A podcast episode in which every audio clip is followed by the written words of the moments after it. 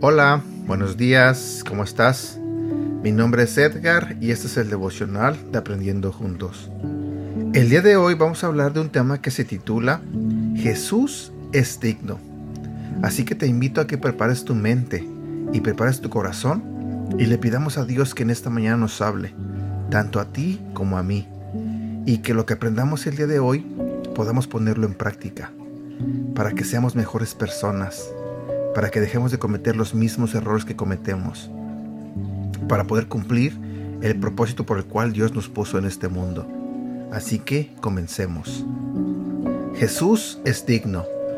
Me gustaría iniciar el día de hoy recordándote algo importante y que en el libro de Apocalipsis se nos recuerda. Jesús es digno. Y si es algo que todos sabemos, pero que no comprendemos, Quizá te ha pasado que un día comenzaste a servir en tu iglesia, o asistir a las reuniones de jóvenes, o al grupo al que perteneces y pasó algo que te desanimó.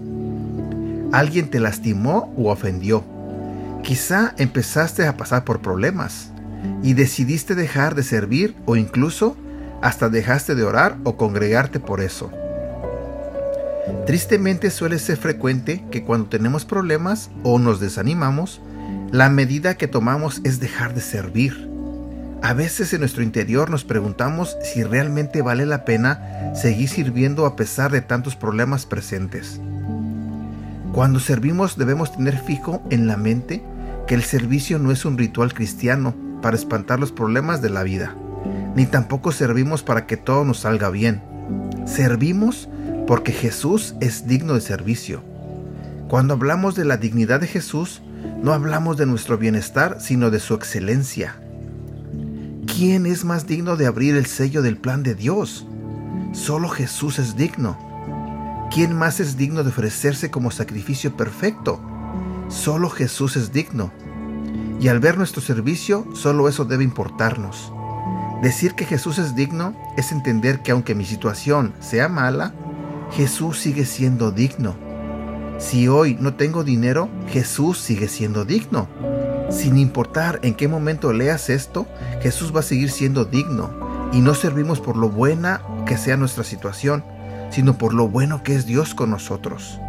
Si en un futuro te preguntas por la razón que sea si debes continuar sirviendo, quiero decirte que la respuesta es sí. Jesús sigue siendo digno. Si te preguntas si debes seguir orando por el problema que tienes, la respuesta es sí, Jesús sigue siendo digno. No importa cuál sea tu situación, la respuesta sigue siendo la misma. Aun si en tu iglesia te lastimó alguien que no reflejó a Jesús de la mejor manera, Jesús aún sigue siendo digno. Y aunque Jesús no te lastimó o provocó el dolor en tu vida, sé que puedes sanar tu corazón herido. Oración. Dios, te damos gracias, porque a la luz de que tú sigues siendo digno, tenemos razón suficiente para mantenernos firmes y continuar una vida de servicio a ti.